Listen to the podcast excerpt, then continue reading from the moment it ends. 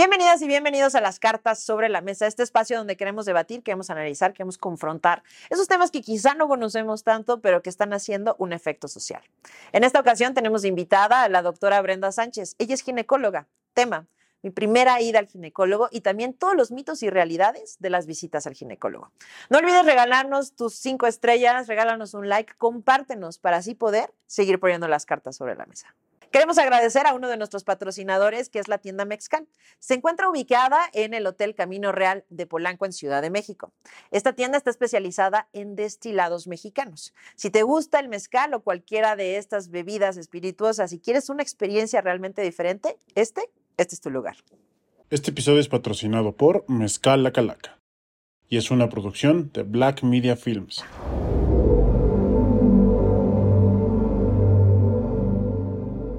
Brenda, gracias por venir con nosotros a platicar y poner las cartas sobre la mesa en un tema tan importante como es la ginecología. Muchas gracias a ustedes por invitarme y por considerar difundir este tema que realmente es muy importante. Todo lo que podemos hablar el día de hoy realmente es que puede tener un impacto bien importante en la vida de las mujeres. Y sobre todo el, el quitarnos de los tabús, porque yo creo que justo la primera pregunta que te quiero hacer es, ¿a qué edad tenemos que empezar a ir al ginecólogo? Porque al final de cuentas estamos chiquitas, ¿me explico? Y puede ser de los primeros encuentros de ya no soy niña y empiezo a ser mujer.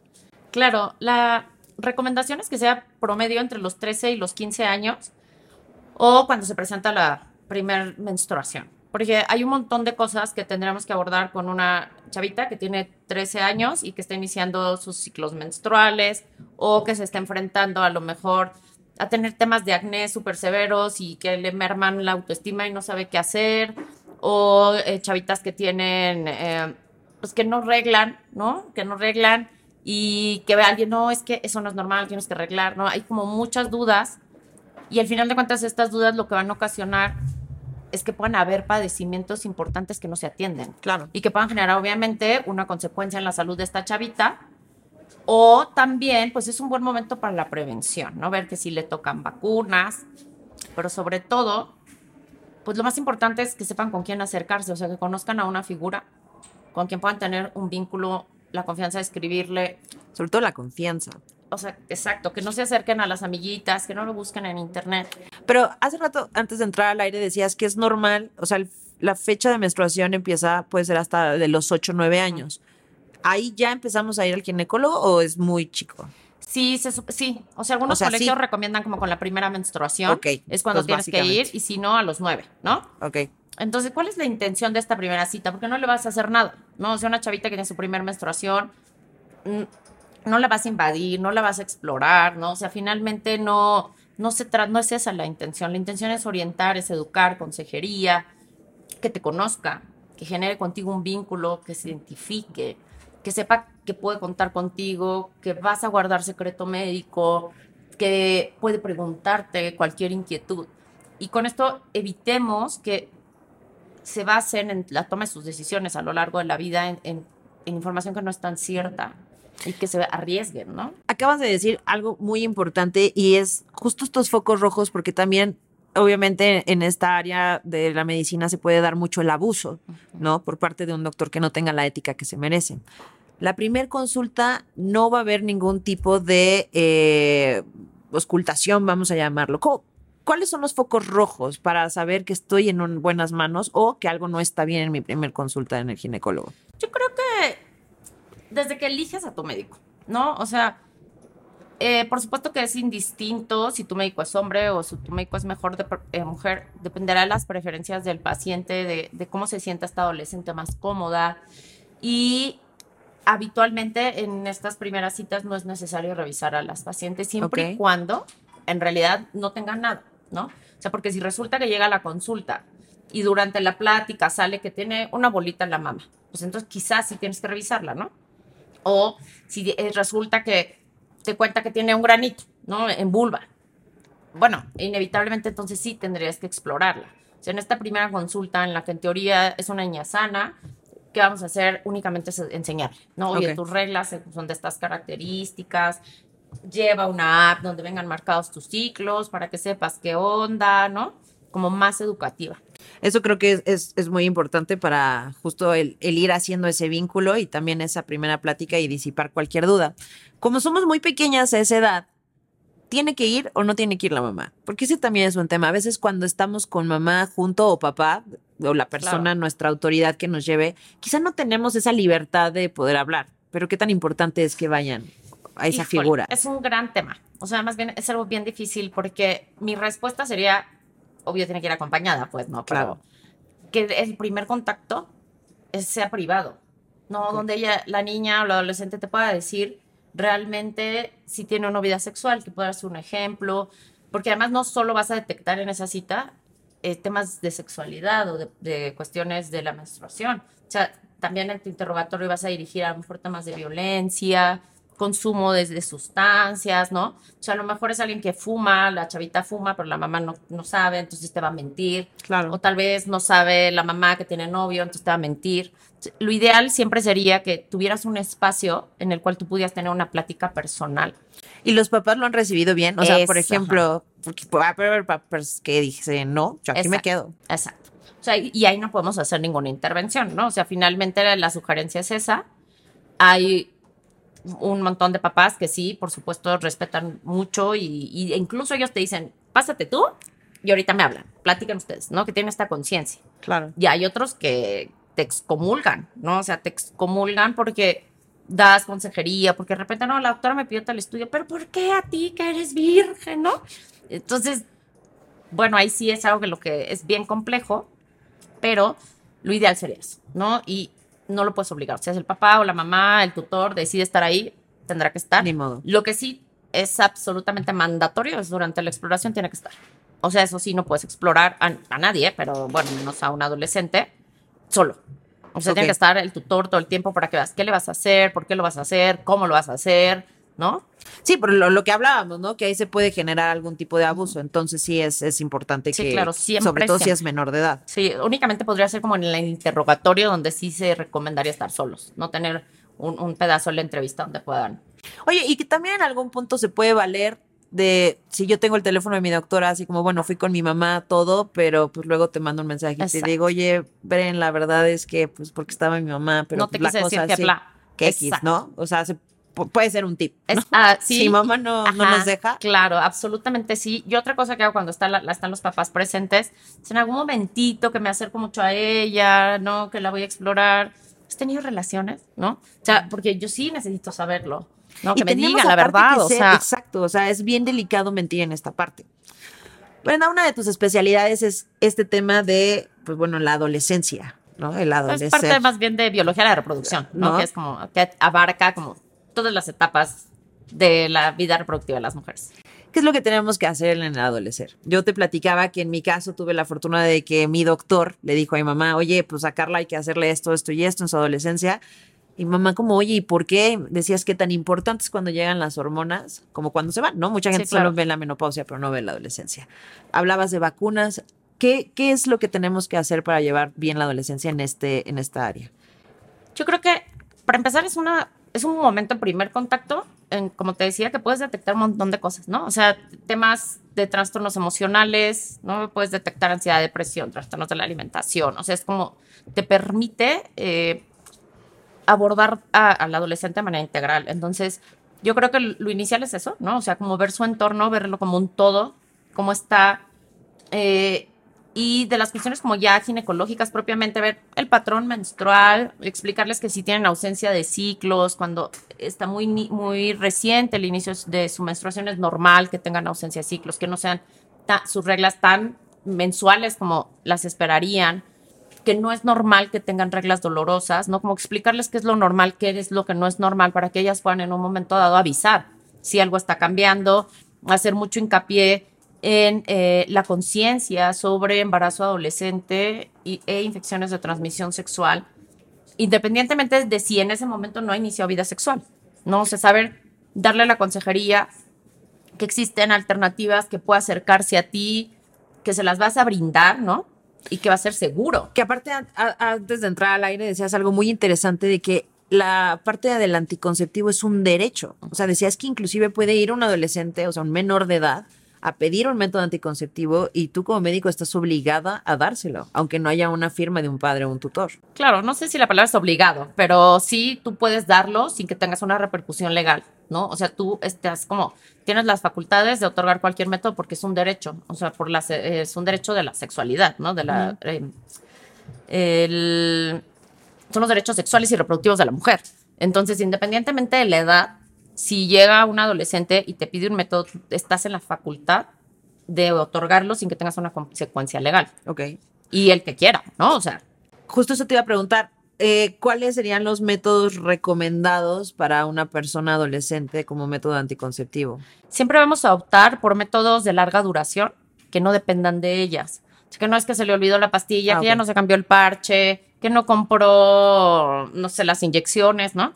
Para que tú te garantices que realmente vas a tener un uso adecuado de ese método. Porque una cosa es que yo lo recete y otra cosa es que ella se lo tome. Claro, ¿no? sí, por supuesto. Entonces tenemos la preferencia siempre a este tipo de métodos de larga duración, que es el implante subdérmico, que habitualmente la gente le dice el chip. Ah, sí. Eh, los dispositivos intrauterinos, ya sea el de cobre, los hormonales y, bueno, toda la variedad que también eh, se pueden utilizar con toda seguridad, porque otro de los mitos es, es que si no has tenido hijos no puede usar dispositivo. No, por supuesto que lo puede utilizar con altas eficacias anticonceptivas y ella no se le puede olvidar su DIU, ¿no? O sea, el día que va a tener relaciones no se le va a olvidar. Eh, entonces serían el implante y los dispositivos, que son los que son de larga duración, con, unas, con eficacia anticonceptiva muy alta y que únicamente literal, o sea, tienen que ir a que te, se lo pongas, ¿no? Y ya, hace rato platicábamos, no puedes evitar el decir, no, pues es que en mis tiempos, ¿no? O cuando yo estuve en ese momento. ¿Qué cambios has notado? Hoy en día también hay mucha más apertura. Eh, platicábamos, por ejemplo, que sí en los índices está que los jóvenes están iniciando una vida sexual mucho más jóvenes que antes. ¿Qué son esos cambios positivos que has notado? ¿Has notado más apertura? ¿Crees que los jóvenes están un poco más responsables en, en su salud o al sí. No, yo creo que sí, porque tienen más acceso a la información. Esa es una realidad, ¿no? Lo tienen a la mano del celular, pueden investigar lo que se les ocurra. Y a grados como inteligencia artificial, que de alguna manera hasta, eh, vaya, información científica la puedes obtener a través de, inteligencia artificial. Entonces, el hecho de que tengan mayor acceso a la información los hace, eh, obviamente, que puedan pedir o recurrir más hacia eh, solicitar anticoncepción, infecciones de transmisión sexual, que si el acné, que no, que la regla. Entonces, algo que yo he visto, un cambio positivo que me encanta y de verdad no dejo de elogiar y felicitar cuando va la mamá con la niña. Doctora, se la traigo porque está teniendo relaciones con el novio. Permítame felicitarla. Claro. O sea, permítame felicitarla porque igual va a seguir teniendo relaciones, pero no va a tener un embarazo adolescente. Infecciones de transmisión sexual, ¿cómo las ves? ¿Crees que eh, ya han disminuido o están conscientes? Porque a veces nada más dicen, no, el condón para no quedar embarazado. No, no, a ver, va mucho más allá también que solo un embarazo. O sea, vaya, creo que no lo logran aterrizar todavía. O sea, como que no pueden eh, entender el impacto, pues, ¿no? De tener, digo, hay gran variedad de infecciones de transmisión sexual, unas que se quitan con dos pastillas y otras que te quedas toda la vida. Claro. Pero ahí siempre trato de hacer hincapié en la anticoncepción dual.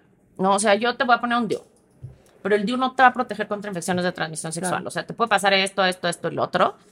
Y la única forma en la que tú te vas a poder prevenir de infecciones de transmisión sexual es con métodos de barrera, ¿no? Y si no puedes depender del todo del condón masculino, usa femenino. O sea, finalmente te tienes que proteger tú. Claro. Y siempre tienes que tener anticoncepción dual y hago mucho hincapié y trato de orientarlas pero bueno, finalmente no hemos, creo que, logrado que realmente tengamos tasas tan altas en esa población del uso de, métodos de barrera adicionales, ¿no? Platícanos de la vacuna del papiloma. Quizá muy eh, poca gente sabe a veces eso. Sí, o los, los tabús, ¿no? Que, si generan eh, alguna enfermedad, si dan infertilidad, por supuesto que no. Eh, existe una vacuna, bueno, ya dos en México, que van a prevenir la infección por virus de papiloma humano, dependiendo del tipo de vacuna, te puede prevenir el contagio contra cuatro virus o contra nueve virus. Y la intención real de estas vacunas es evitar o disminuir, eh, que, y que casi lo logra al 100%, el desarrollo de cáncer cervicuterino, porque es una enfermedad que depende absolutamente de la presencia del virus, ¿no? Entonces, si tú logras tener un esquema de vacunación antes de que esa chavita inicie vida sexual, le estás protegiendo, ¿no? O sea, por lo menos ya no se va a infectar de esos virus de alto riesgo que le pueden desarrollar cáncer o también te protege contra algunos de los que desarrollan verrugas. ¿Qué es lo que pasa? Es una vacuna muy cara, ¿no? O sea, estamos hablando eh, que en promedio una dosis de, de la vacuna te va a costar arriba de 3 mil pesos y son tres dosis o dos dosis, dependiendo de la edad y el tipo de vacuna que utilices. Es una vacuna que en teoría pone el sector salud, pero no siempre, ¿no? Eso justo te iba a preguntar, a ver, eh, ¿y, y puedes, o sea, pedirla en tu clínica y eso? ¿O, O sea, realmente en es algo teoría se ponen las primarias. O sea, cuando tienes, no sé, creo que cuando van en sexto es como que le tocan la cartilla y les ponen la vacuna.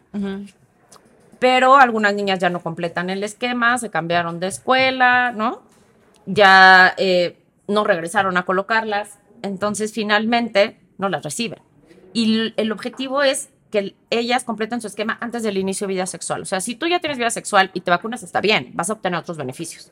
Pero no esta protección donde dices ya, o sea, por esos Listo. virus no se va a enfermar, ¿no? Y entonces la recomendación es, aunque sea particular, o sea, es una inversión que la va a salvar de cáncer, pues, o sea, es, el impacto es grande cuando lo aplicas en esos momentos. Y hay países ya en el mundo que lograron erradicarlo porque esa es otra cosa. Idealmente deberíamos vacunar hombres y mujeres, o sea, porque no quiere decir que los hombres no se enferman. ¿Qué es lo que pasa? Que los hombres no salen caros cuando se enferman, ¿no? Estoy hablando de, de salud, o sea, como... ¿Y es la misma vacuna? es la misma vacuna. Ok. Entonces, a una mujer sí le va a dar cáncer, a un hombre difícilmente. Entonces, como que la inversión real en salud la hacen hacia mujeres por el impacto del desarrollo de cáncer cervicuterino. Pero eso no quiere decir que un hombre no se enferme. Entonces, si tú estás teniendo una enfermedad que puede ser transmitida por ambos y la quieres desaparecer, pues lo más lógico es que vacunes ambos. Claro. Y eso, por ejemplo, si no vacunan hombres, ¿no? Tú no puedes ir y que te vacunen a tu niño. O sea, está indicado para mujeres. Entonces, lo ideal sería vacunar Que es un hombres. error a final de cuentas. Sí, O sea, deberían ser todos claro. de esa manera. como en otros países, pero Claro. sí quisiera eh, puntualizar que deben de ser aplicarse entre los 9 y los 15, debe ser antes de los 15 o antes del inicio de vida sexual, que es lo que comentabas, que inician más tempranamente. Y hay dos eh, modalidades, que puede ser con do- dos dosis, cuando tienen menos de 15, más de, tres, quin- eh, más de 15 años son tres dosis. Y acá llegará a México la nueva vacuna que protege contra nueve tipos de virus. Entonces, eh, antes solo teníamos la que te protege contra cuatro, hoy tenemos que te protege contra nueve. Y lo ideal es hombres y mujeres entre 9 y 15, todos parejos, ¿no? Eso sería lo ideal. Oye, ¿y qué pasa, por ejemplo, los que nos están escuchando que dicen, oye, sí, doctora, pero yo ya tengo veintitantos o treinta y tantos, ¿valdría la pena que me la pusiera o ya no? Es controversial. Mi respuesta personal es sí, porque se ha demostrado que pueden tener eh, también un efecto en el desarrollo de la enfermedad asociada al virus o la persistencia, porque estamos pensando que ya lo tienes, porque el 80% de la población tiene papiloma. O sea, todos los que han tenido, hemos tenido relaciones, tienen papiloma, es un hecho. Ok. Que no todos se enferman, que no todos se enteran, ya es otra Otro cosa. tema. Pero entonces, eh, desde esta perspectiva, tú te puedes vacunar, aunque hayas iniciado vida sexual, si ya tuviste contactos con el virus 16, por ejemplo. Ya no te va a proteger la vacuna contra el virus 16, ¿no? Porque ya estuviste en contacto con ese virus, pero te va a proteger contra los otros 8, ¿no? Entonces, finalmente, sí va a tener un efecto el que te la coloques. Y en relación a la vacuna anterior, que tenía cuatro tipos de virus, se recomendaba colocarla hasta los 45 años, era como tu límite. Y con la nueva vacuna ya no hay límite de edad, o sea, tú te la puedes poner en cualquier momento. Estrictamente esa es la indicación del- de la farmacéutica. Yo sí las recomiendo, yo se las pongo a mis pacientes, incluso cuando ya están en tratamiento por alguna enfermedad asociada al virus, ¿no? Porque esperas que pudiera tener alguna inmunidad cruzada que te ayudara a, a favorecer la reversión, porque otra cosa muy importante, que tal vez sí vale mucho la pena, quizá no es tan de adolescentes tan chiquitas, pero sí, que ya el virus del papiloma humano no se trata. O sea, sabemos que se van a curar con, sin y a pesar de, ¿no? O sea, más del 95% de las lesiones van a regresar solitas. Ok. Requieren seguimiento y tienes que ver que no sean lesiones que vayan a avanzar o que sean de alto grado, etcétera, pero en general no se tratan. Y yo veo un montón de pacientes de no, es que fui, entonces mi papá Nicolau estaba alterado y luego entonces tuve papiloma y luego entonces me cortaron. Pues, o sea, sí, pero no lo requieres, ¿no? Claro. Y súper, ya, entonces la chavita está traumada. O sea, tengo papiloma, Casi- se casi siente la peor del mañana, universo. claro. Deja de eso, se sienten como la peor del mundo. No, no, o sea, güey, No tranquila, nada. se te va a quitar. O sea, te toca revisar, pues te va a quitar, ¿no? Sí, es como las famosas infecciones vaginales, que dices, es que todas las mujeres en algún momento vamos a pasar por ellas y no pasa nada. ¿no? Exacto, es sí. parte de lo que una mujer en algún momento nos Claro. va a tocar vivir. Y luego, otra cosa súper importante que creo que sí viene aquí un poquito ad hoc con el tema del papiloma en relación a- al papá Nicolau. El papá Nicolau no se tiene que hacer cuando inicias vida sexual. O sea, eso es como otro de los tabús. Inicias vida sexual, córrele mi reina, te toca papá Nicolau. Papá Nicolau se tiene que empezar a hacer a los 21 años, así es empezar a los 5 años a tener relaciones sexuales. Ok, o sea, no es de los primeros estudios que haces en la adolescencia. No, Ok. te va a dar positivo. O sea, en alguien que acaba de iniciar vida sexual, la posibilidad de que sea infectado por virus papiloma es muy alto. Entonces, probablemente te va a dar positivo y no le vas a hacer nada. O sea, no vas a o sea, el que tú apliques o hagas una prueba es para que cambies tu conducta. ¿no? O sea, si sale positivo, ¿qué voy a hacer? Si, ¿no? No vas a tener un impacto, no le vas a hacer absolutamente nada. Entonces, no se recomienda y no se toma papá Nicolau antes de los 21, independientemente perfecto. del momento del inicio de vida sexual. Estoy hablando, obviamente, en pacientes gener- en general, ¿no? O sea, no estoy hablando de abuso, no estoy hablando de, de otras situaciones, sino una Sí, no, niña de- normal, ¿no? Y la prueba del papiloma también. O sea, la prueba del papiloma no se debe hacer antes de los 30 años, te va a dar positiva. Ok. ¿Para qué la haces? O sea, ya sé que, que la posibilidad de que dé positivo es muy alta y todo el mundo no te va a hacer nada. ¿Para qué te, te hago el gasto que implica la prueba y el trauma? De, ay, no, sí, la tengo positiva, ¿no?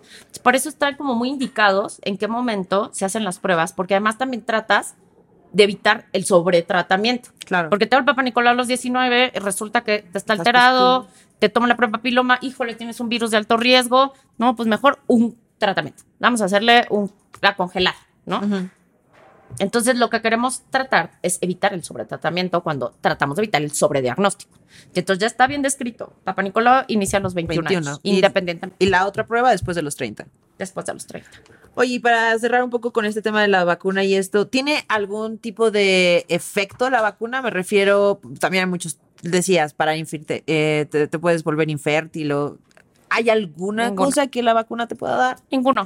O sea, tiene los riesgos de todas las vacunas, ¿no? Que en su momento fue lo que pasó con la vacuna de COVID, ¿no? O que ha pasado con otros. Es que da Guillain-Barré.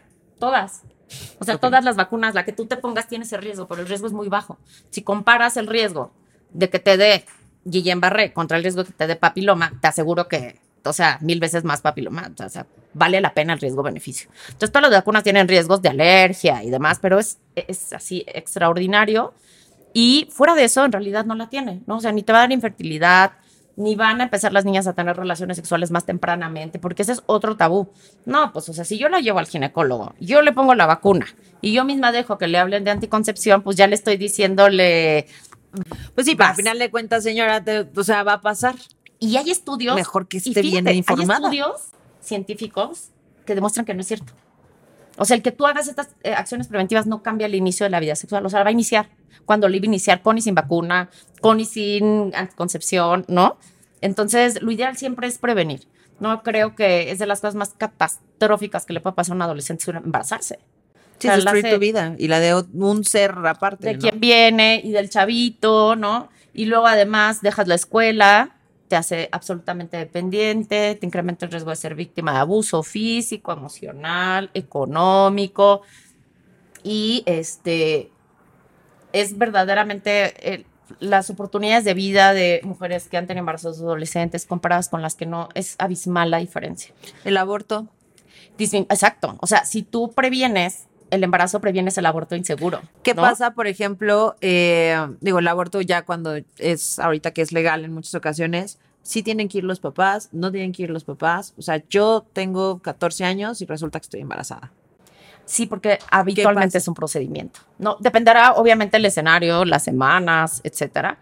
Entonces, tú lo que quieres evitar es justamente eso. O sea, tú lo que quieres evitar es el aborto y sobre todo el aborto inseguro, ¿no? Porque ahora es legal y tú puedes ir a una clínica en donde, bajo condiciones seguras, te eh, interrumpan el embarazo acorde a las semanas a la- con lo que técnica que toque.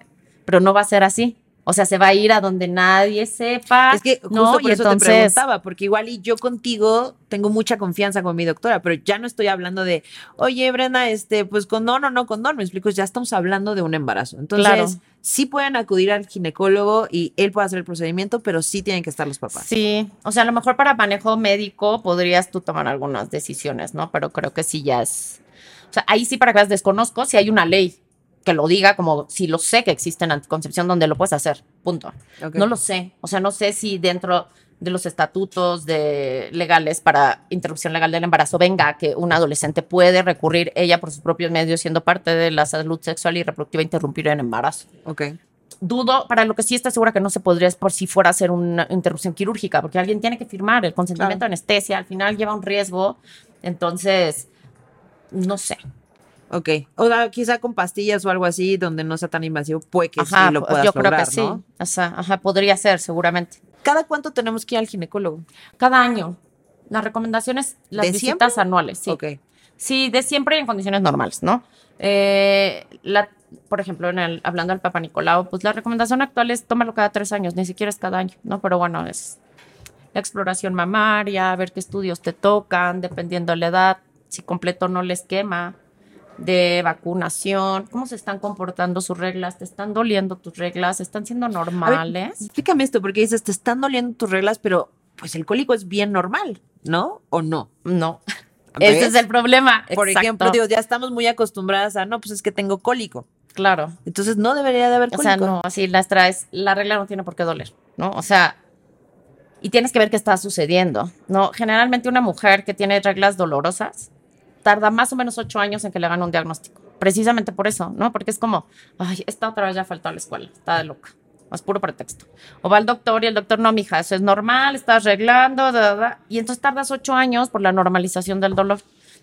Y cuando llegas a los ocho años, pues ya tienes un chorro de broncas, ¿no? Dolor crónico, a lo mejor secuelas. Entonces, la Pues es regla que- no tiene que doler. Inclusive, o sea, es como súper normal el, ah, sí estoy en mi edad, pues me voy a dopar, ¿no? Y el sincol y la busca. sí. A ver, ¿qué onda con la automedicación? Entonces no deberíamos de tomar ese tipo de medicamentos. Y no, sin una valoración médica, no, porque ¿cómo no sabes que sí te estás controlando el dolor? Qué buena onda, pero ¿por qué te duele? O sea, ¿qué es lo que te está generando el dolor? No, asegurarte que estás sana. Pero Claro. sí, o sea, estrictamente no tendrías por qué tener que recurrir a medicamentos para el dolor por tu regla. ¿Cuáles son los efectos entonces normales de la regla? ¿Sí la inflamación o tampoco inflamación? Eh, cambios de Ajá. humor. O sea, ¿cómo realmente es una regla? ¿Cómo Es que tenemos que Esa vivirla? regla no existe, ¿no? O sea, es algo que es personal, ¿no? O sea, todas las mujeres, hay mujeres que son más sensibles a hormonas, que pueden tener cambios emocionales, hay quienes no, ni se enteran, ¿no? Entonces, lo más importante es el impacto en tu calidad de vida.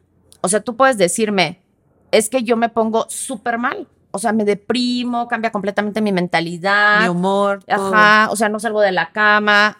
Pues a lo mejor tienes un síndrome disfórico premenstrual, o sea, no es normal, ¿no? Depende del impacto en la calidad de vida donde tenemos que poner atención, pero para empezar es que alguien te lo tiene que preguntar. Claro. Si no, o sea, justo, pues es normal, ¿no? O sea, es normal que te duela, es normal que no vayas a la escuela porque tienes cólicos horribles y entonces todo el mundo lo normaliza y resulta que no era tan normal, ¿no? Entonces, justo eso es lo que vemos en las consultas, en estas primeras consultas.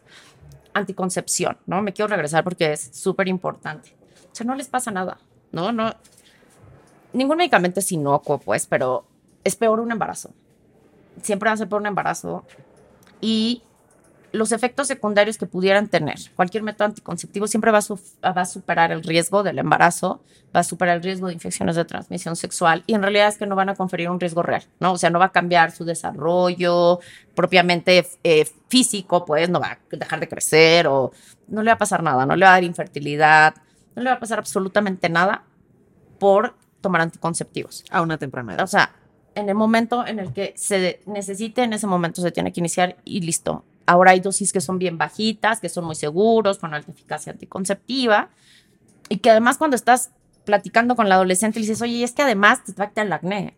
O sea, se lo vendes. Kit completo. O sea, y además te va a bajar bien poquitos días. ¿Y qué crees? Sin dolor. Y además si vas a ir a la playa, te la cambio para que te baje cuando ya regresaste. no, pues ya o sea, comprado. Tratas, exacto, o sea, tratas tú de, lograr tu objetivo, ¿no? Yo Exacto. necesito que no se embarace. O sea, ese es mi objetivo.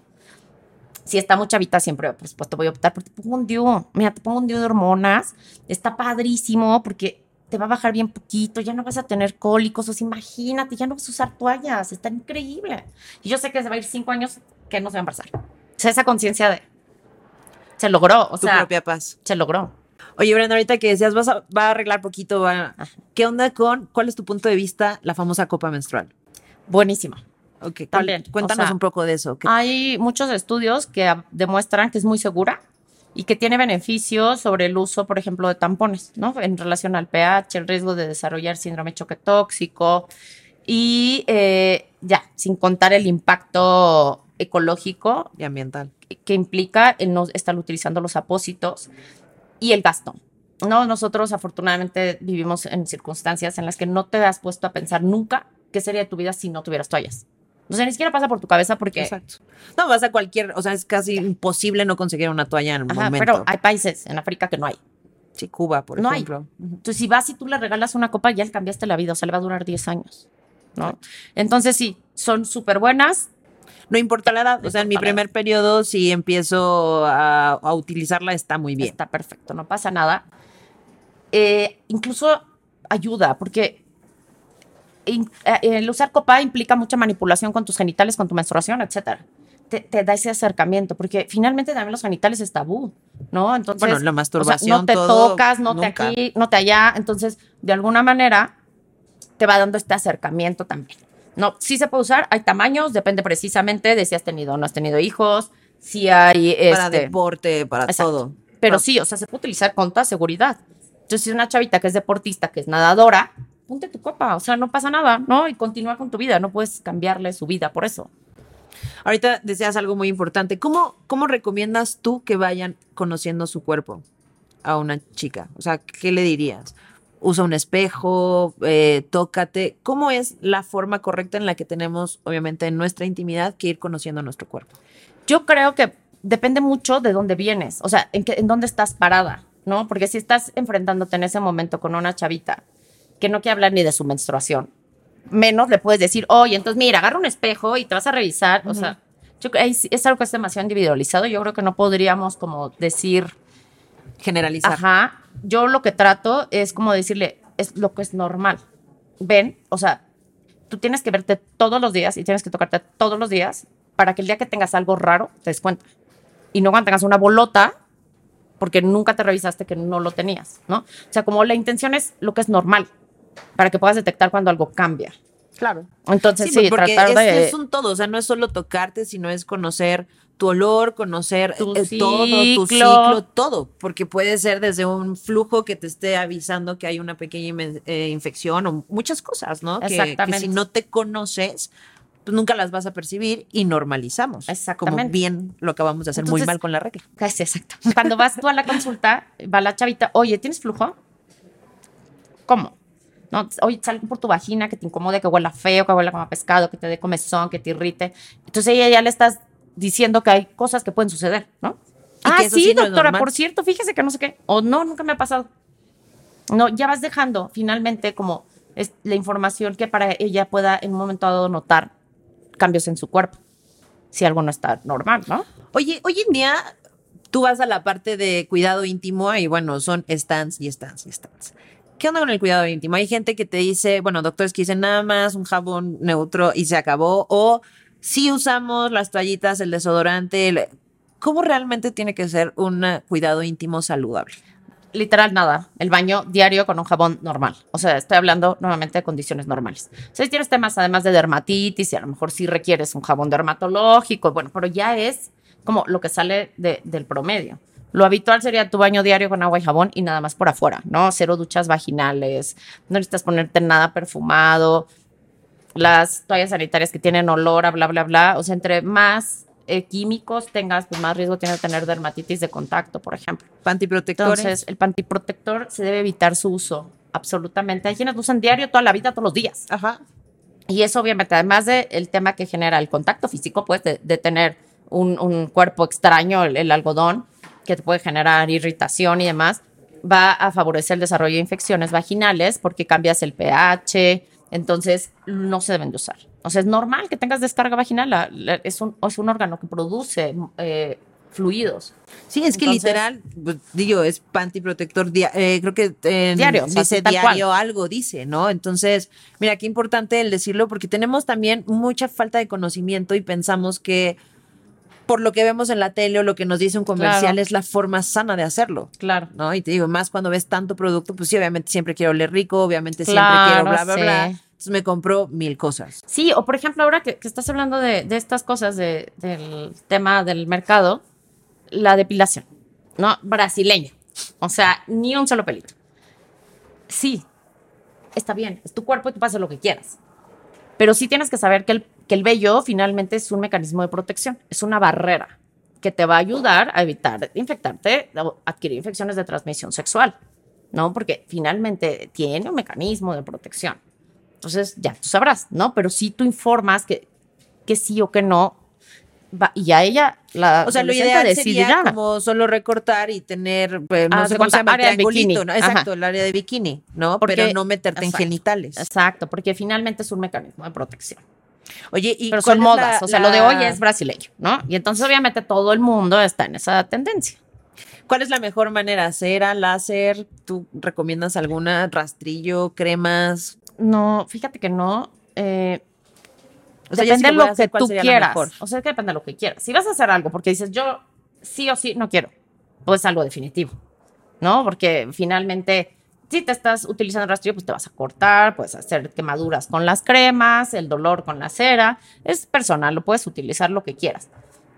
Pero si es algo que dices, yo me voy a, o sea, toda mi vida voy a utilizar Bikini. bikini, ajá, voy a hacer la- el área del bikini. Pues tal vez sí conviene definitivo. O hay eh, adolescentes que tienen problemas gravísimos de vellitos, ¿no? Que puede ser por ovario poliquístico, por otras razones que nosotros llamamos hirsutismo, ¿no? Tienen una distribución del vello como si fueran hombres. Ok. Pues, ¿Sabes qué? Utiliza una depilación definitiva, ¿no? Porque realmente es que no pueden usar un traje de baño. Sí, porque ya pasas a la parte estética, ¿no? De, de inseguridad, autoestima, ya no me siento bien, no quiero ir a la playa o a lugares Claro. donde tenga que usar traje de baño y a eso tampoco está padre. Sí, ¿no? lo única, las recomendaciones son, si va a ser definitivo, considerar que no sea completo. Y si decides que sea completo porque va a un lugar higiénico, seguro, ¿no? Eh, si vas a optar por cremas, siempre hacer la prueba eh, cutánea antes para que no puedas tener una quemadura por dermatitis de contacto. Ujú.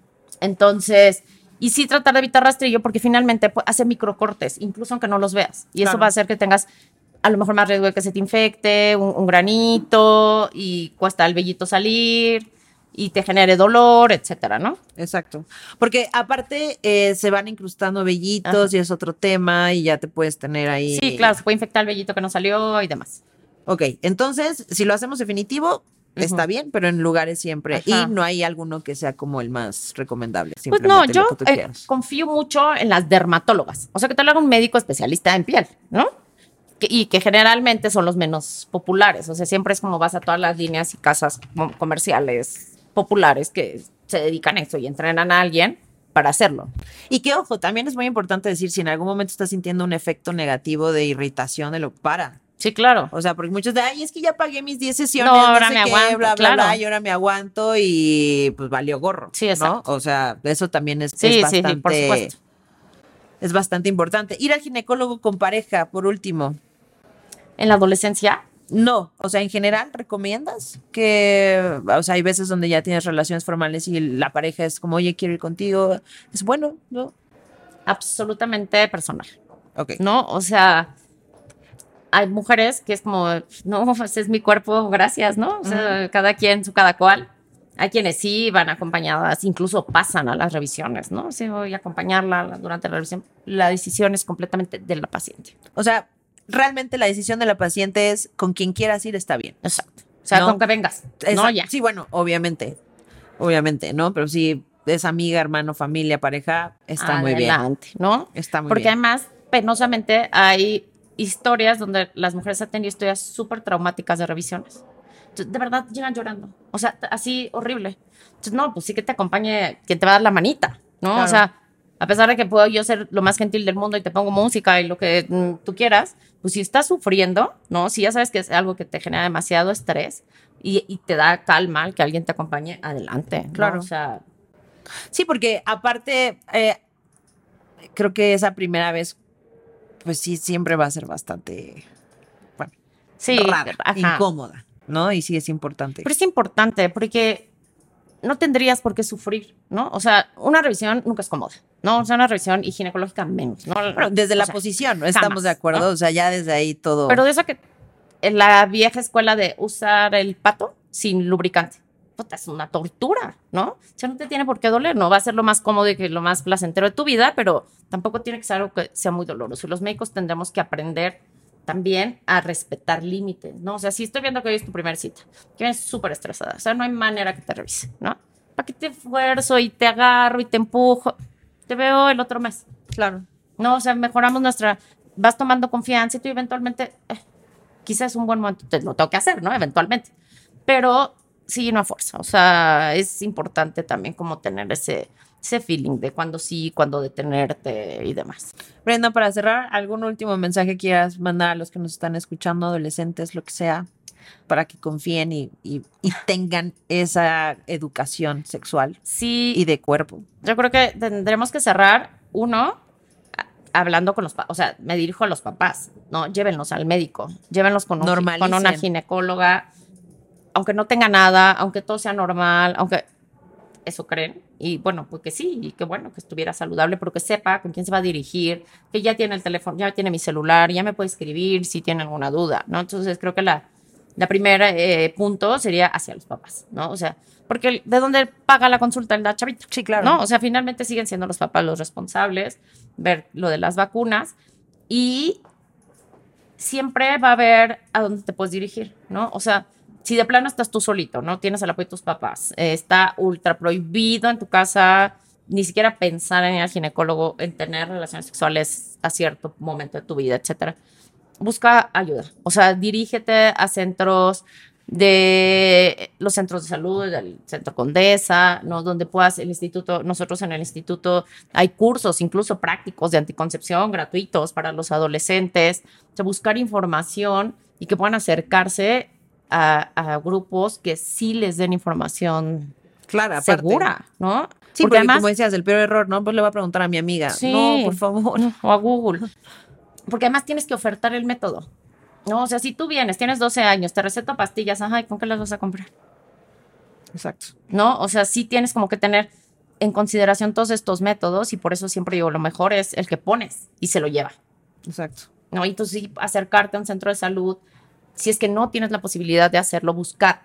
Buscar que te ayuden es tu derecho. O sea, la salud sexual es tu derecho. Tú sabes cuándo, con quién, cuándo, o sea, pero hay que ser responsables también, ¿no? O sea, evitar infección de transmisión sexual, evitar embarazo no deseado, saber que estamos sanas. Y eso lo podemos lograr, obviamente, teniendo atención médica. Y que aparte también dejar muy claro que no solo la salud sexual, sino tu salud, ¿no? Porque hay muchos papás, no, porque es muy invasivo y cómo llevar a mi hija al ginecólogo. Señor, es importante. Claro. Su hija puede tener algo o hay cosas que se pueden arreglar, pero es también parte de tu derecho. Tienes que estar sana. Exacto. Y una, o sea, como vamos al dentista, así como tenemos que ir al ginecólogo como mujeres. Así es, ¿no? 100%. O sea, ahí, ahí sí no hay más. sí, exacto. Brenda, saca tres cartas. Vamos a conocerte un poco más a ti. Perfecto. ¿Tres? Sí, Son las que tú cuatro. quieras. Ah, no, son cinco. Son cinco. Las que tú quieras. Ajá. Y esto es pues para conocerte un poco más de ti como invitada.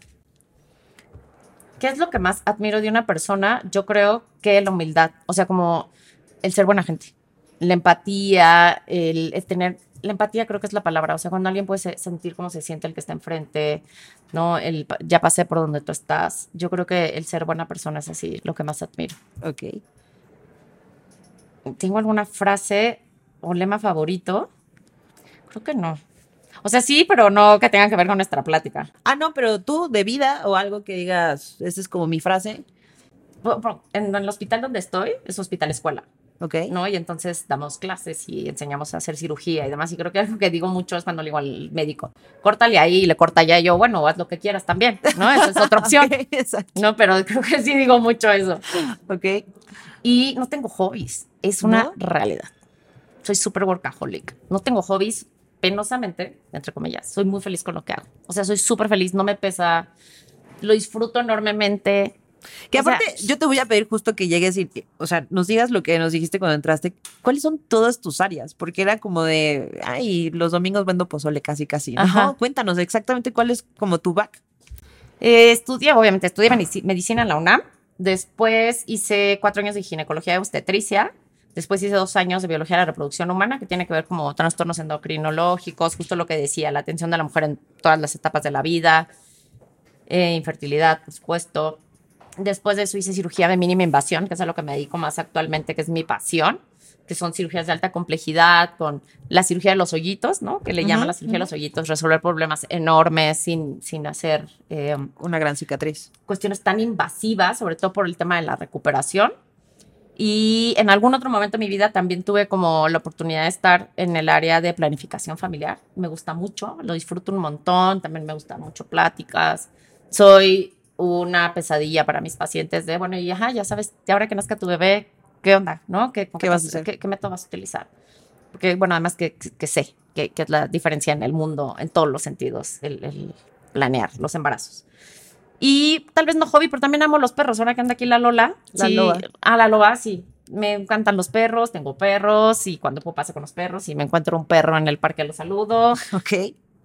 Sí. Brenda, gracias por esta plática y sobre todo por toda la pasión que transmites, ¿no? Te veía Ajá. cómo lo cuentas Sí, y sí. creo que es muy importante, sobre todo en el área médica, que transmitan y que den esa pasión a sus pacientes y que hagan entender de una forma tan sensata y tan simple lo que pasa, porque a veces no entendemos, pero es muy importante en entender lo que ustedes hacen. Claro que sí. Así que Sí, muchas, sí, sí. muchas gracias por Yo esta plática. encantada. Muchas gracias a ustedes.